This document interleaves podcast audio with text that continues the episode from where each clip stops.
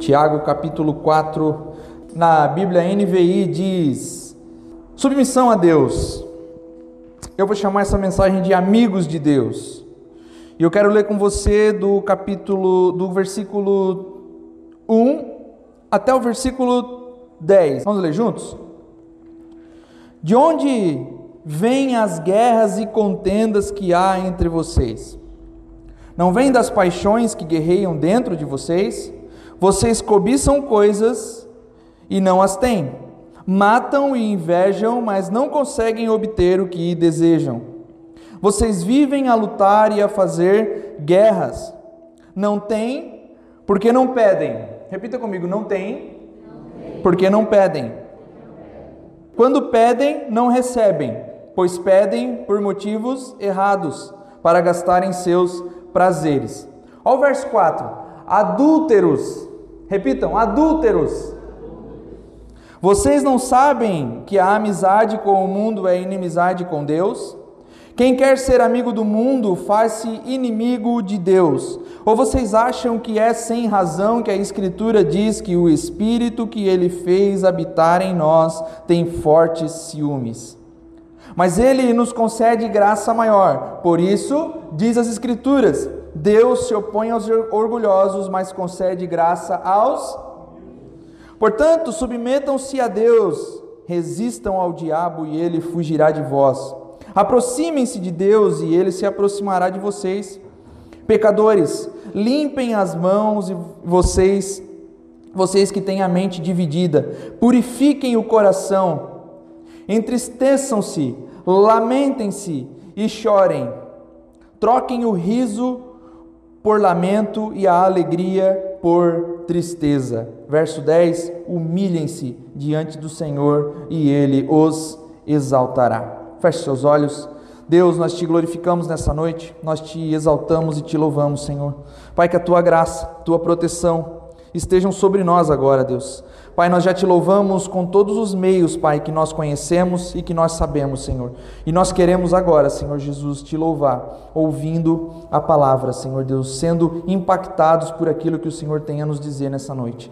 Pai, que a tua graça e a tua glória estejam sobre nós, Senhor Jesus. Nós abrimos o nosso coração, nós estamos diante de ti, Senhor Deus, prontos para que a tua palavra venha e germine em nossos corações, Senhor Jesus, que a tua palavra encontre terra fértil, é o nosso desejo. Nós oramos, Pai, e fazemos isso por intermédio de Cristo e fazemos isso no Espírito. Assim seja, amém e amém. A igreja diz amém? Amém, meus amigos, meus irmãos. Eu quero, como falei, já intitular essa, essa mensagem de amigos de Deus. Eu quero que você relembre comigo algumas coisinhas. Tiago fala sobre a fé que cada vez que é provada é enrijecida para que possamos crescer. Tiago vem falando sobre coisas como fé e obras, dizendo que fé sem obras é morta, ou seja, sempre que somos salvos pela fé, as obras aparecem em nossas vidas. Depois Tiago vai falar de domínio da língua. Depois Tiago vai falar sobre não fazer acepção de pessoas. Depois Tiago vai falar sobre é, a sabedoria. E Tiago vem falando sobre um monte de questões aqui e agora ele vai falar sobre esse esse tema de amizade com Deus e inimizade com o mundo. Os dramas da vida humana começam muito cedo na vida de uma pessoa. Nos nossos primeiros anos de escola, a gente já começa a experimentar algumas desilusões na vida. Como aquele primeiro amor não correspondido, aquele amigo que troca a gente por uma outra amizade, prefere um outro amiguinho, né, do que andar com a gente. Então a gente começa a experimentar as primeiras desilusões da vida já nos nossos primeiros aninhos de colégio. A gente já começa a entender e a perceber que a vida é dura, que não é fácil.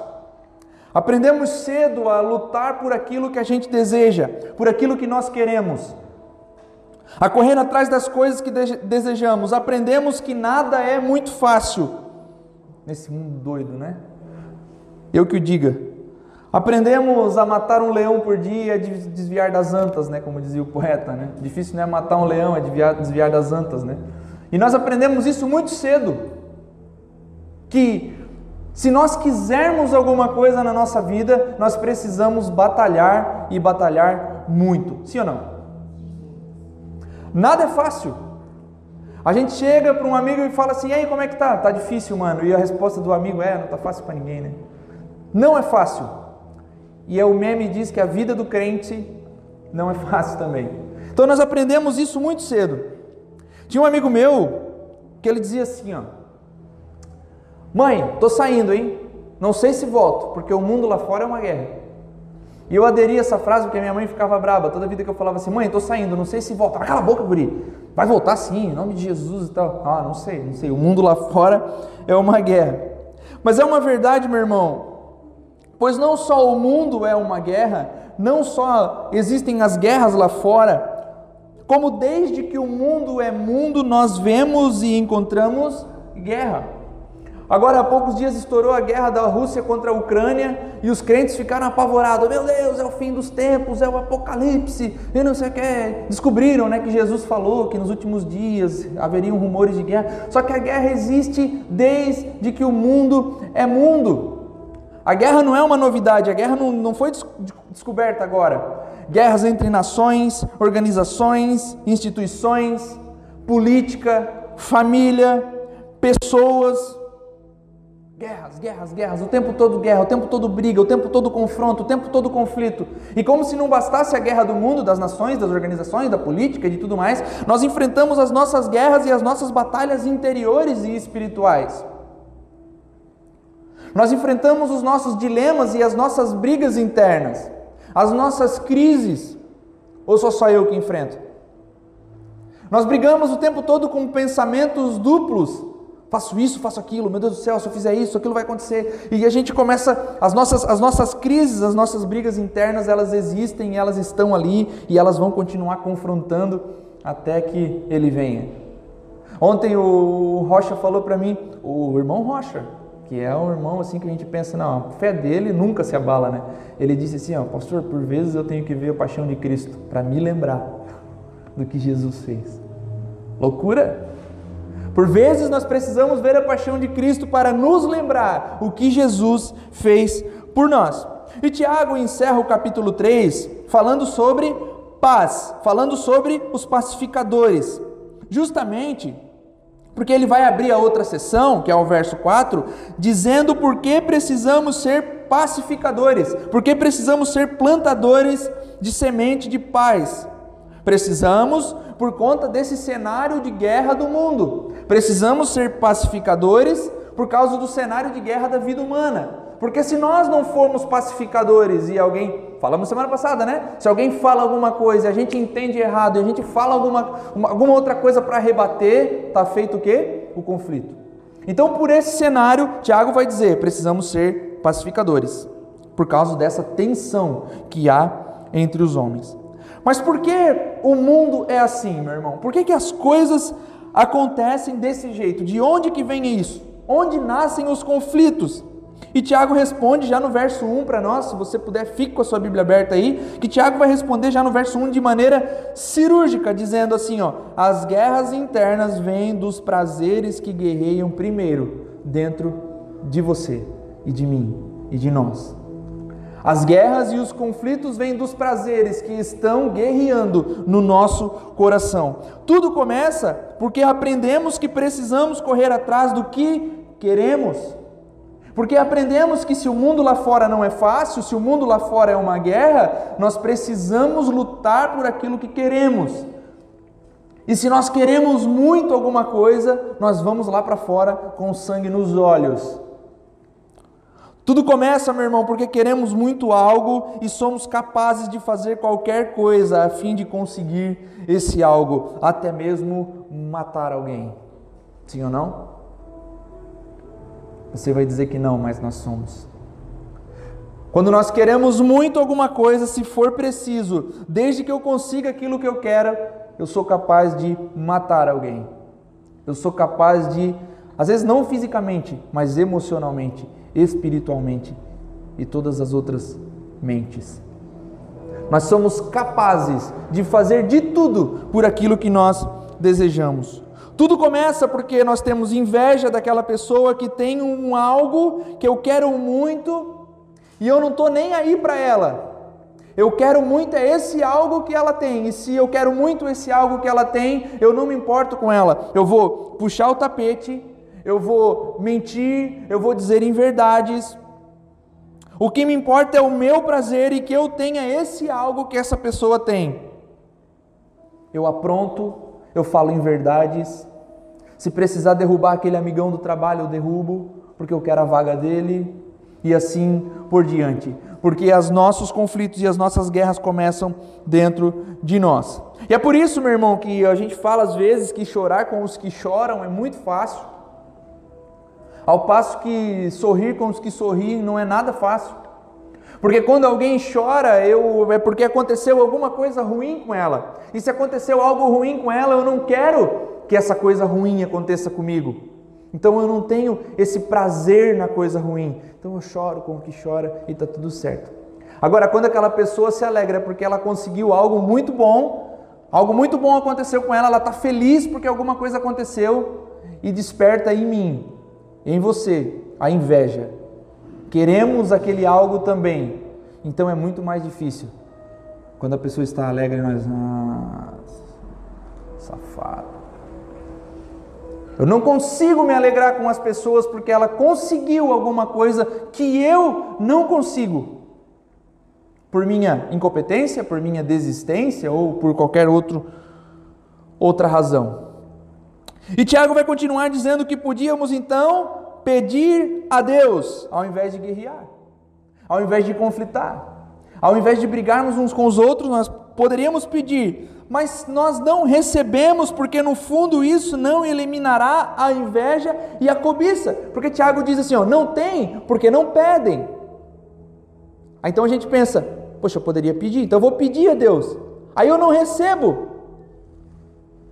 Tá, eu não tenho porque eu não peço, eu peço e não recebo. Por quê? Porque pedem pelos motivos errados. Pedem e isso e não recebem porque isso não eliminará a cobiça, a inveja e a guerra vai continuar e vai perpetuar, pois nós não oramos como discípulos, como homens e mulheres de Deus, não alinhamos o nosso coração ao dele. É aquilo que nós falamos na nossa no nosso discipulado sobre a disciplina da oração. A oração não muda a ideia de Deus. A oração não muda o caráter de Deus, mas a oração muda a nossa ideia, o nosso caráter, o o nosso coração, o nosso espírito. Nós oramos o tempo todo com invejas e ambições egoístas. Por isso não recebemos, porque pedem errado, não pedem como discípulos. Pedimos algo para o nosso próprio prazer, pedimos algo para o nosso bem-estar. Quando recebemos, não lembramos mais de Deus. Abandonamos o Senhor, deixamos Deus de lado. Não lembro de Deus e não lembro dos meus irmãos. Ao invés de invejar alguém agora, eu vou causar inveja em alguém. Quando eu recebo algo para o meu próprio prazer, eu não sinto mais inveja, agora eu causo inveja nos outros. Ah, como é bom causar inveja, porque eu tenho algo que o Jair não tem. Jair tem um bigodeira que eu não tenho. Sacanagem. E fazemos questão, meu irmão, porque nós, se não causarmos inveja em ninguém, não faz nenhum sentido nós termos alguma coisa. O que é o Instagram, gente, se não causar inveja em alguém? O que é a rede social se não é para causar inveja nos outros? Para os outros verem aonde eu estou, com quem eu estou, com que carro eu estou. Ninguém entra no Instagram e posta lá o seu a sua sopa de pé de galinha porque não tinha mais nada para comer. Ninguém entra no Instagram e posta os perrengues que passa durante o dia. Todo mundo entra no Instagram e posta somente as coisas lindas da vida. Nós olhamos e vislumbramos a vida de alguém porque ela só tem, meu Deus, essa pessoa parece que vive uma outra realidade. Ela vive só coisa massa, só coisa legal. E eu tô aqui porque esse é o prazer da vida humana, causar a inveja em alguém. E se eu não tenho esse algo, eu invejo. Esses conflitos estão dentro de nós.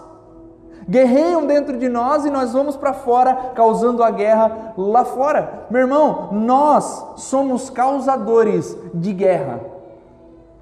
Pasmem os senhores. Como nós falamos ontem, né? Da onde que vem a fome na África? Vem porque nós somos egoístas.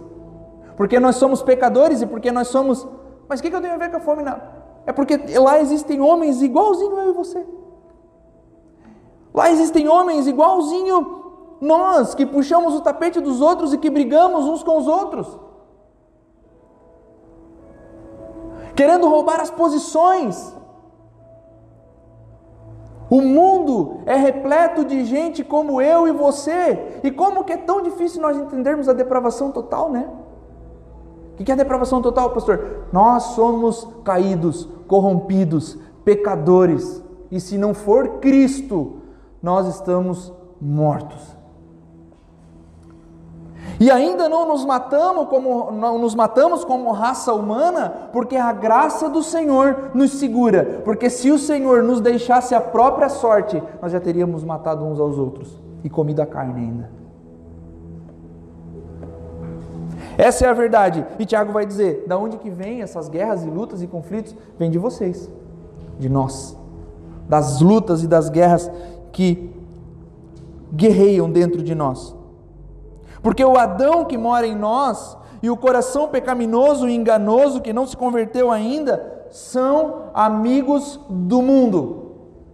O Adão que mora dentro de mim e de você, a Eva que mora dentro de você, mulher, que mantém o seu coração enganoso,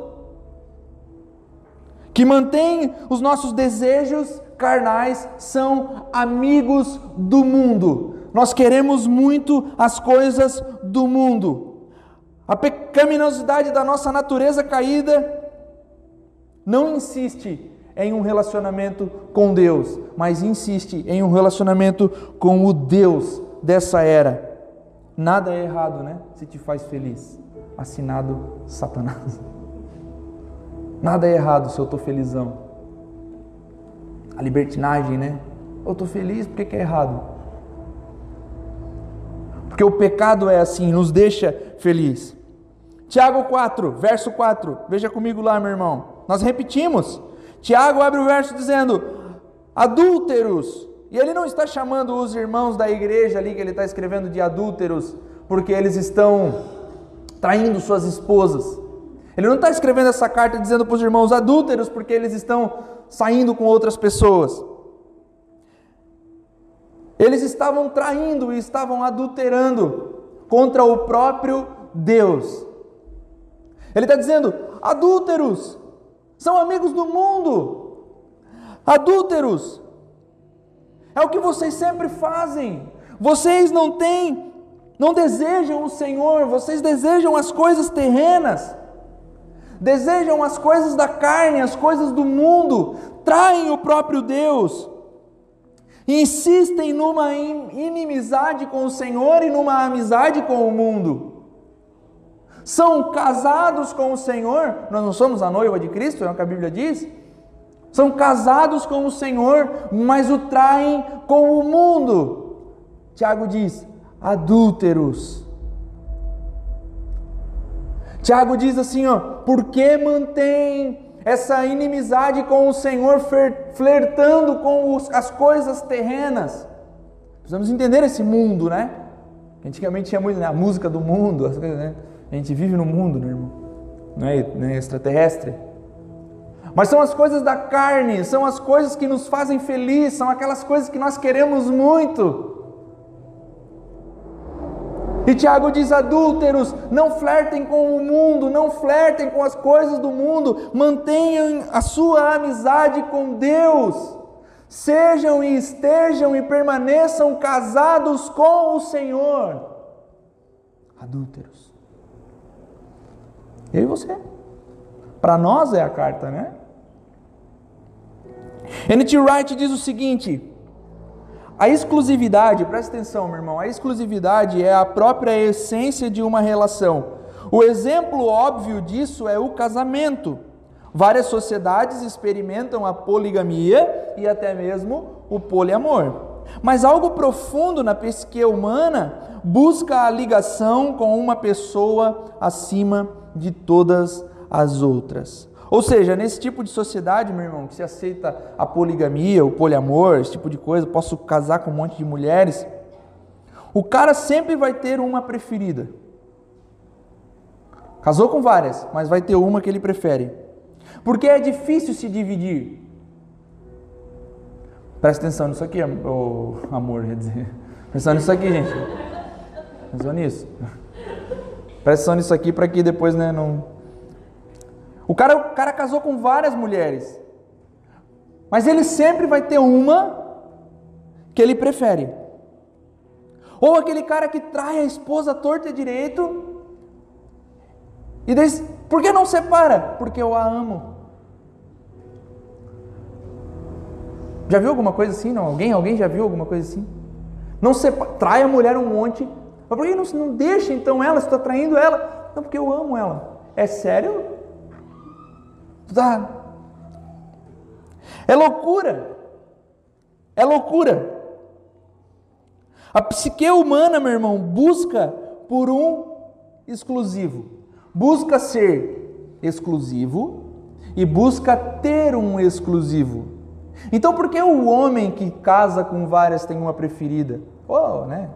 Falando homem, mas a mulher que trai com vários não se separa do marido porque eu amo, porque nós buscamos um exclusivo, porque a nossa mente é exclusiva, porque nós precisamos ser exclusivos e buscamos um exclusivo.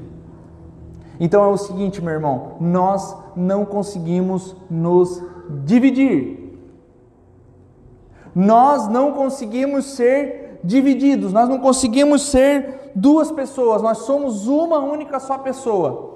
E nós não podemos e não conseguimos ter relação de amor, de casamento com várias, nós sempre vamos ter uma, porque essa é a psique humana. Então olha só, meu irmão, nós não conseguimos de modo geral, namorar o mundo e namorar todas as coisas do mundo.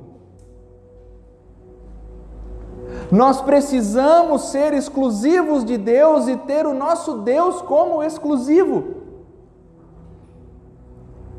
Deu para entender o lance da poligamia? E da... Por isso que a poligamia é tão doida, é tão loucura. Porque nós sempre vamos buscar aquela pessoa que nos atrai, porque nós precisamos, nós somos exclusivos e precisamos ser exclusivos na mente, no amor, no corpo e na espiritualidade. Nós precisamos ser exclusivos de Deus e ter o Deus como exclusivo, assim como nós precisamos ter a nossa esposa como exclusiva e ser exclusivo dela. Então a psique humana ela está tão enraigada nisso que o... não dá. Aí as pessoas se dividem entre o sagrado e o profano, o profano e o sagrado, porque é difícil, né? A, a, vida dualista, a vida secular e a vida espiritual, a vida da igreja e a vida do mundo, a vida do. Mas nós não conseguimos nos dividir dessa forma. Nós não conseguimos ser dois, nós somos um só, nós precisamos viver de uma forma só, de uma forma íntegra, de uma forma reta. Ser crente aqui, ser crente lá fora, ser o neto aqui, ser o neto lá fora, ser o neto que é lá fora, ser o neto aqui, o neto que é em casa e assim, porque nós somos um só e nós precisamos ter um Deus só e ser exclusivos de Deus, e é assim que funciona. Exclusividade, ser uma pessoa só, para um Deus só, para uma mulher só, para um homem só. Exclusividade, exclusivo. É assim que nós devemos ser em todas as áreas da nossa vida. E Tiago vai falando coisas, né, sobre parece que ele faz uma salada de fruta ali, né, guerra, luta, ora, mas não recebe, recebe e aí quando ora não recebe porque orou errado. Aí amizade com o mundo, é, inimigos de Deus. Mas basicamente é ter amizade com o mundo é agir como o mundo age, é se misturar no meio da lama e ser o que todos dizem que acham normal ser. Vou usar o adultério, adultério no casamento agora. Traímos porque é normal. Normal, o mundo age assim. Mas deixa eu dizer uma coisa, meu irmão, não, não é normal. Nós nos revirarmos na lama do pecado cada vez mais porque nós já estamos ali. Não, não é normal.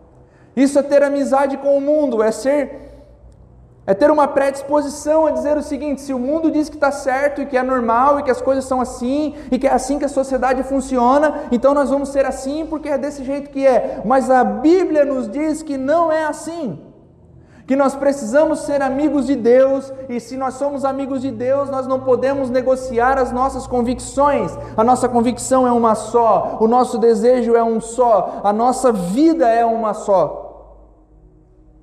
Então, essa dualização do espiritual, do sagrado, do profano e dessa coisa louca, como é que. É aquilo que eu falei para vocês, né? Na semana passada. Senhor meu Deus e meu Pai, entramos em tua presença agora, mas como nós entramos? Onde que nós estávamos? Se em tudo existe graça, se para Ele, por Ele e dele são todas as coisas, se Ele está em todo lugar, se Ele vê tudo, se Ele é o Deus soberano de toda a terra, se Ele é como que nós entramos na presença de Deus se estava onde? Todos estamos na presença de Deus. Vai da conexão que nós temos com Ele ou não. Vai de sermos amigos dele ou não. Vai de vivermos para Ele ou não. Então, buscar os mesmos padrões, as mesmas histórias, ansiar aquilo que os outros anseiam, querer as coisas que eles querem, desejar o que os outros desejam, sonhar, esperar as mesmas, as mesmas coisas. E se nos misturarmos nessas coisas com toda certeza, meu irmão, vamos nos comportar como a maioria e seremos aquilo que nós chamamos de farinha do mesmo saco. Por que, falávamos ontem que a maioria das igrejas é feita de gente não nascida de novo? Pessoas que têm amizade com o mundo, querem as mesmas coisas, sonham as mesmas coisas, se encaixam no mesmo padrão. E a Bíblia diz: não, esse é o padrão. Se Jesus diz: Eu sou o caminho, a verdade e a vida, e ninguém vem ao Pai a não ser por mim, por que, que eu ando por outro caminho? Por que, que eu busco outra verdade? Por que, que eu busco outra vida? Outro caminho não é o caminho, outra verdade não é a verdade.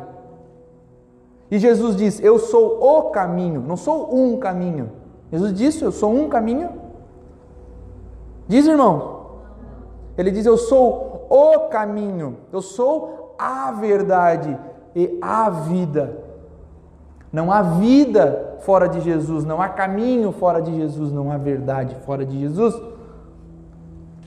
Ontem nós falávamos aqui também, ah, quer dizer então que vocês são o dono da verdade? E em última análise, sim.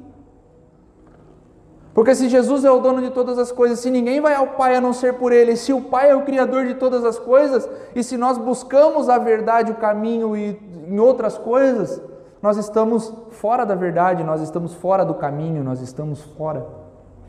Não há condenação para os que estão dentro do caminho em Cristo Jesus. E quando eu falo isso, meu irmão, não estou falando de casa 126, dessas quatro paredes, né? É Cristo, ou Jesus, o ressurreto, esse crucificado que Paulo fala. Ele é o caminho, ele é a verdade. Aí, meu irmão, se nós buscamos os mesmos padrões, as mesmas coisas e buscamos a amizade com o mundo, nós seremos então enganadores, briguentos, fraudulentos, mentirosos, linguarudos, duas caras, dissimulados, promíscuos, sem honra sem caráter e assim por diante, né? A lista é grande, nós podemos falar até amanhã de coisa aqui que a gente é, né? E por isso a amizade com o mundo é a raiz da guerra. A amizade com as coisas terrenas é a raiz da guerra. Porque os outros, que são tudo isso que nós acabamos de falar, dissimulado, enganador, linguarudo, duas caras, não suportam os que são tudo isso também.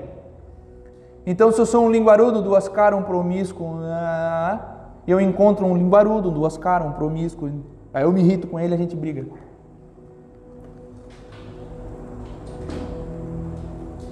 N.T. Wright continua dizendo o seguinte: o argumento do mundo é o punho. As pessoas sorriem e podem até parecer amigáveis e civilizadas, mas caso você se mostre contra elas, há maneiras de fazê-las sentir o desprazer. Trocando em miúdos, eu sou um cara simpático, eu sou um cara legal, pareço civilizado. Mas mexe comigo para ver. Né? Pisa no meu calo para ver. Se eu já não.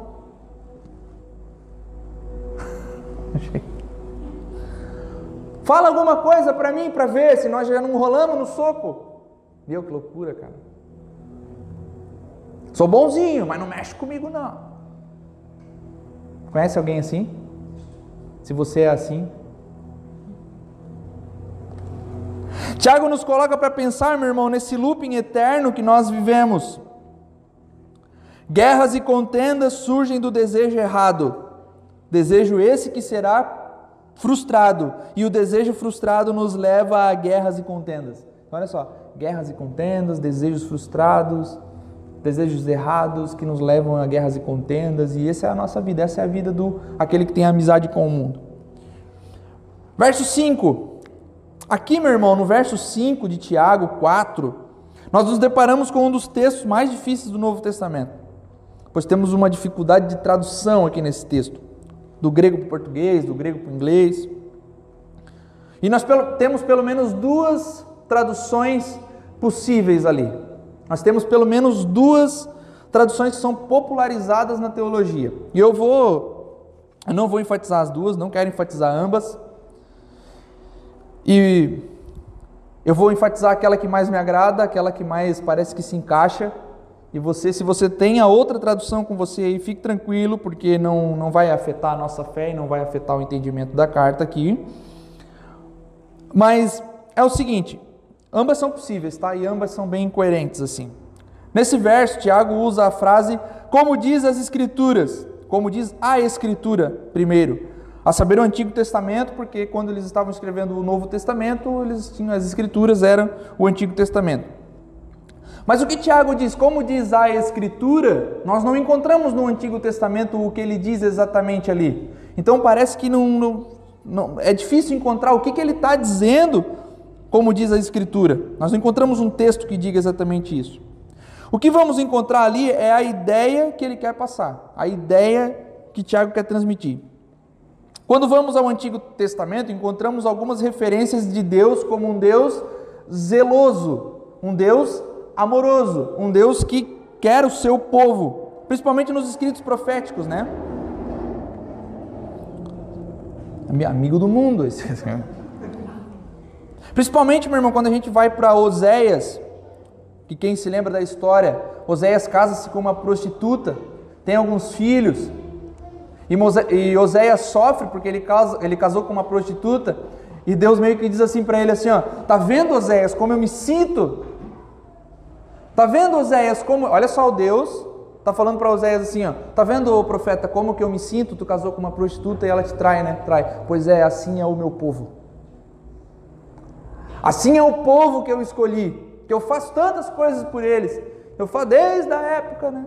Tira do Egito, vai, trai. Juízes, meus juízes, como é irritante juízes, cara. Ver aquele povo caindo, Deus levanta eles, cai de novo, levanta, cai, levanta, cai de novo. E, e, e Deus está dizendo assim, tá vendo, Oséias? Aí, ó, esse povo aí faz comigo exatamente o que a tua esposa faz aí, te trai o tempo todo. Um povo que se mistura, se torna amigo do mundo, e o Deus zeloso diz: querem ser amigos do mundo? Sejam mas saibam que sendo assim se tornam meus inimigos. Querem flertar com o mundo? Beleza, mas não tem como nós termos amizade, Deus. Quer ser amigo das coisas do, da terra aí? Tá tranquilo, mas não temos relação. E Tiago agora diz no verso 4 o quê? Como que ele começa o verso 4? O que, que ele diz? Adúlteros. Traem o Deus, traem o Deus. E o reverendo, reverendo Hernandes Dias Lopes diz o seguinte: comenta esse trecho da seguinte forma: O Espírito de Deus habita em nós e anseia por nós com zelo. Ele não nos divide com ninguém. Estamos casados com Cristo. O Cristo das Escrituras não nos divide com ninguém. A partir do momento que temos Ele, estamos nele e queremos Ele, não há divisão, exclusividade. Se queremos o Cristo e queremos o mundo, a regra é clara, como dizia o Arnaldo. Adúlteros. me traem. Eu estou na igreja, mas se me chamar para uh! E Tiago diz: adúlteros. É. Eu estou aqui, mas pá, se me, cara,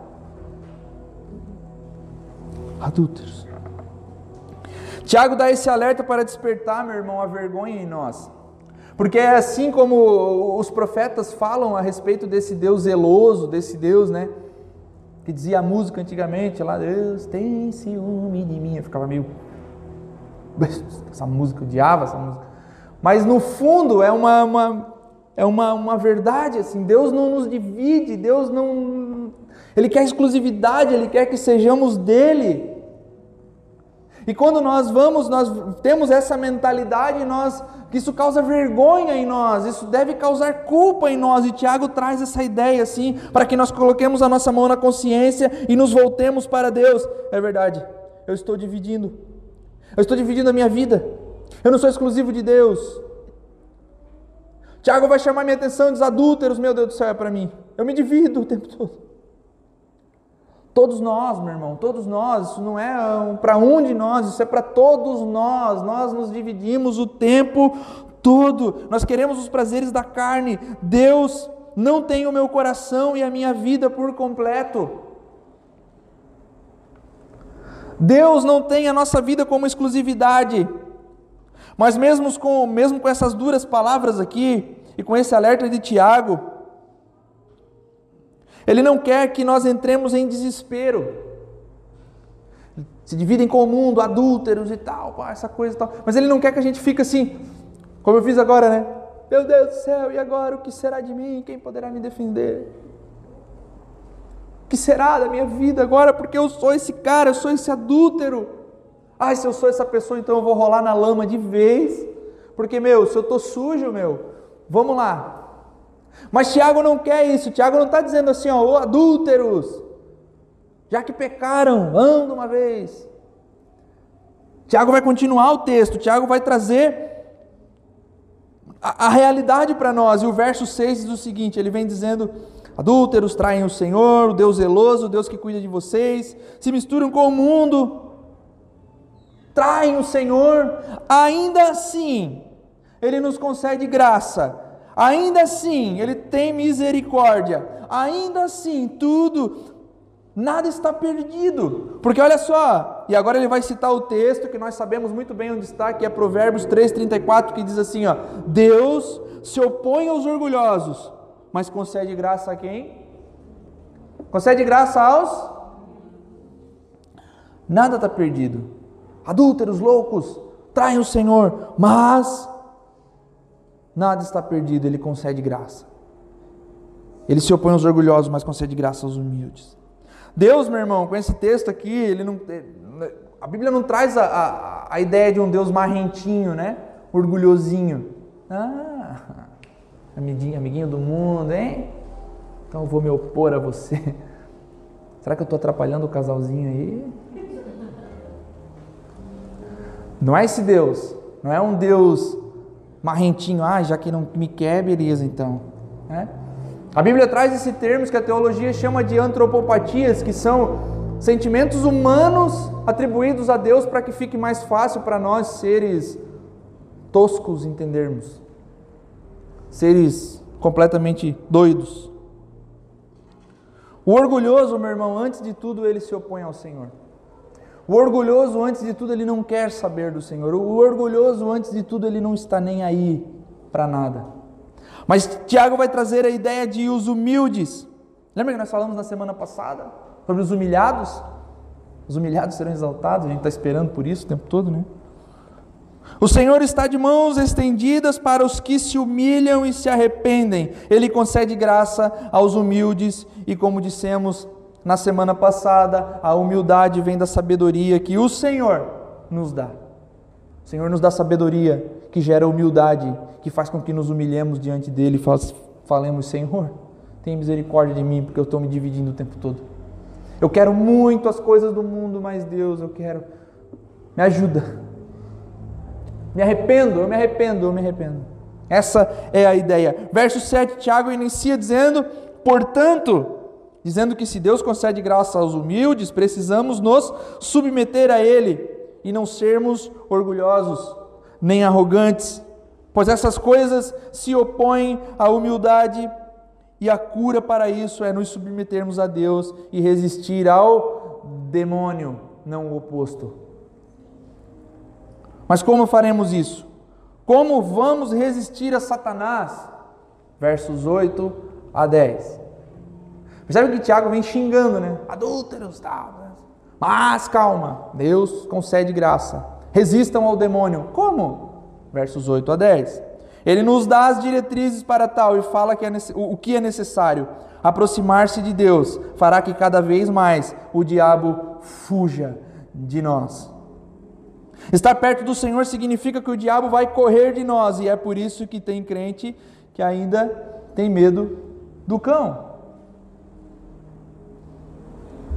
A gente não encontra crente o tempo todo com medo do cão. Fala às vezes, eu brinco com vocês aqui. Fala, demônio, meu Deus, não fala, vai chamar. Não tem nenhum pingo de medo, irmão. Por quê? Porque eu estou em Cristo. E se eu estou em Cristo, não há condenação para mim. Meu Deus, pastor, vamos fazer uma macumba para a igreja. Pode fazer, querido. Tranquilo. Vem de garfo que hoje é sopa. Né? Vem em nós. Meu irmão, não podemos ter medo do cão, porque se nós nos aproximamos de Deus, a palavra diz que Ele fugirá de nós. Tu não tem medo do diabo? Fica o tempo todo fugindo, né? Não, porque se nós nos aproximamos de Deus e somos amigos dele, o diabo corre de nós, não precisamos correr dele.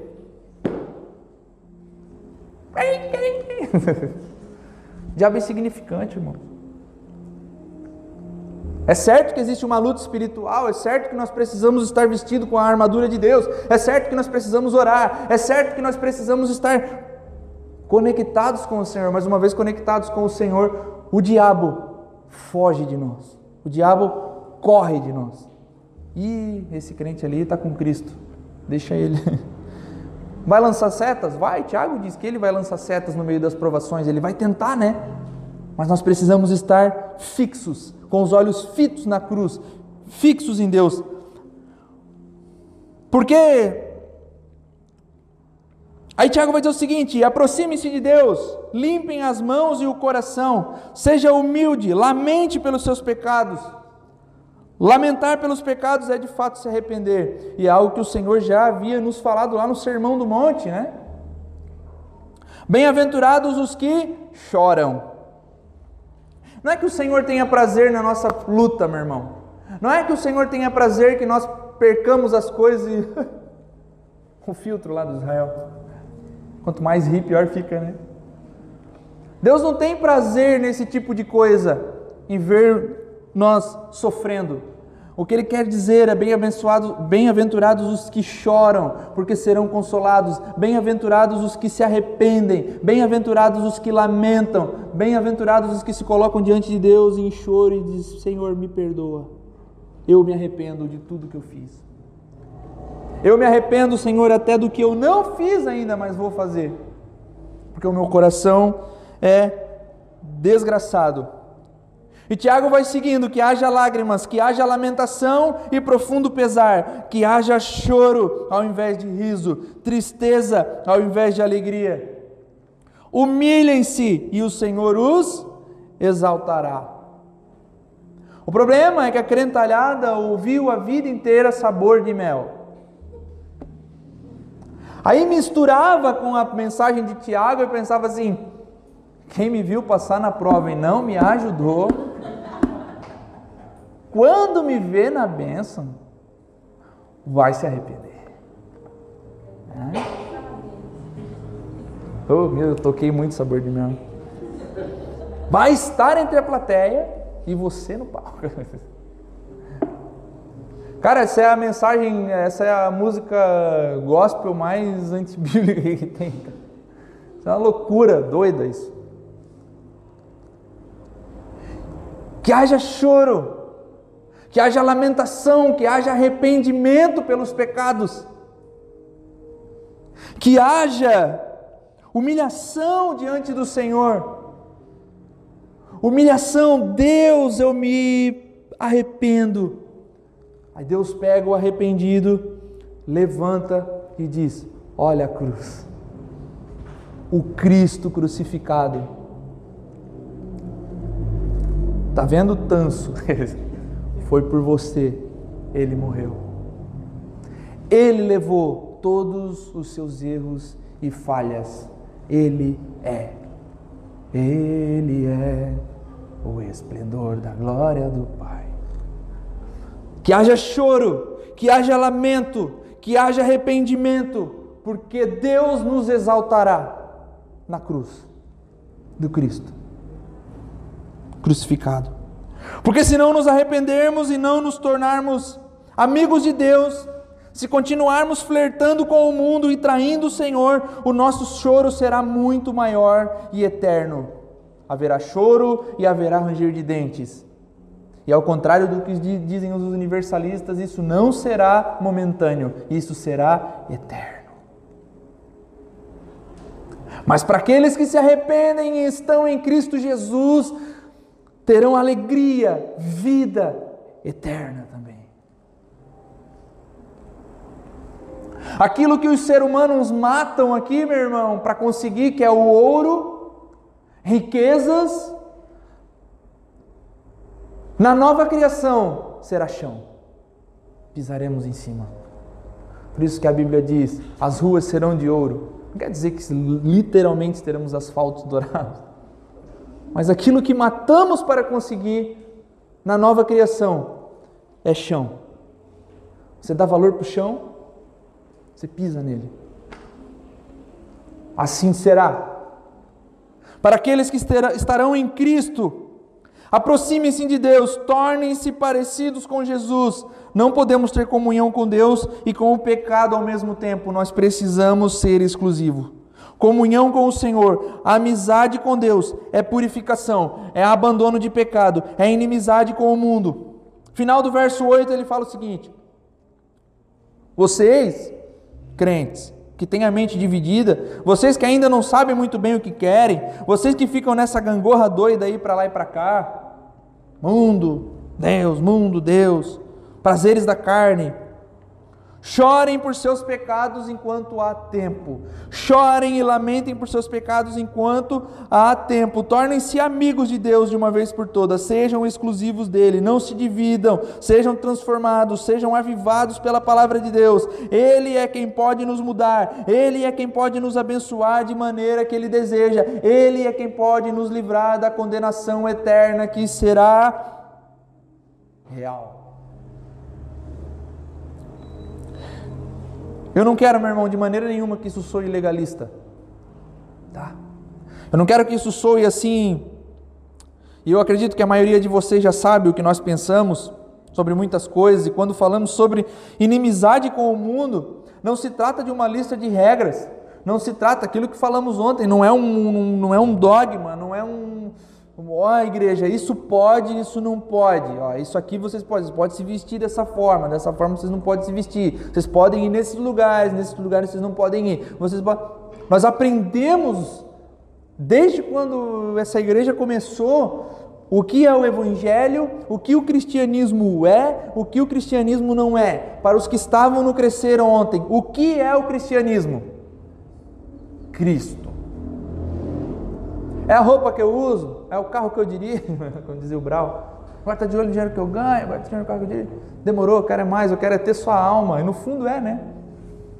Porque é o seguinte, meu irmão, cristianismo é Cristo somente. Não é o jeito que eu me visto, não é o jeito que eu falo, não é. Mais uma vez, com Cristo, é um jeito que eu me porto, é um jeito que eu caminho. Não sentar na roda dos escarnecedores não é aquela ideia né, que a gente já sabe como. Ah, não vou nem sentar com os amigos do trabalho porque roda dos escarnecedores. Meu, sério, assim, um pensamento de crente louco assim. Vocês sabem disso, vocês conhecem tudo que nós falamos e pregamos. Ser amigo de Deus é fidelidade ao Senhor, independente do meio é estar com o Senhor, influenciar e não ser influenciado. Meu irmão, quando nós desmistificamos aqui na quarta-feira o tal do jejum do Daniel, nós aprendemos uma coisa: fidelidade ao Senhor é o centro. Fidelidade a Deus, independente de onde eu esteja. Tem dez loucos e tem eu. Eu não sou influenciado, eu influencio. Eu não sou influenciado pela Babilônia, eu influencio a Babilônia. Eu fico 70 anos influenciando a Babilônia para que lá na frente, aquelas pessoas que viveram lá e escutaram meus ensinamentos, olhem para Jerusalém e vejam: olha, uma estrela, nasceu o Messias. Vamos ver. Eu influencio, eu não sou influenciado. Isso é ser, é ser amigo de Deus, é ter amizade com Deus e inimizade com o mundo. Ponto final. O resto é balela. Cristo, esse crucificado, legal, me salvou. Eu sou fiel a Ele, independente de onde eu esteja agora. Resgatado pelo sangue de Jesus na cruz do, do, do madeiro, é, somos eu e você. E se somos, nós obedecemos. Se somos, nós caminhamos de acordo, de acordo com a mensagem do Evangelho. Liberdade não é caminhar como eu quero, é caminhar como eu devo. Como eu quero? Eu quero todas as coisas dessa terra e eu vou matar todo mundo se for possível. Porque eu sou pecado, mas eu não devo. Porque o Senhor Jesus me salvou, me resgatou e habita em mim.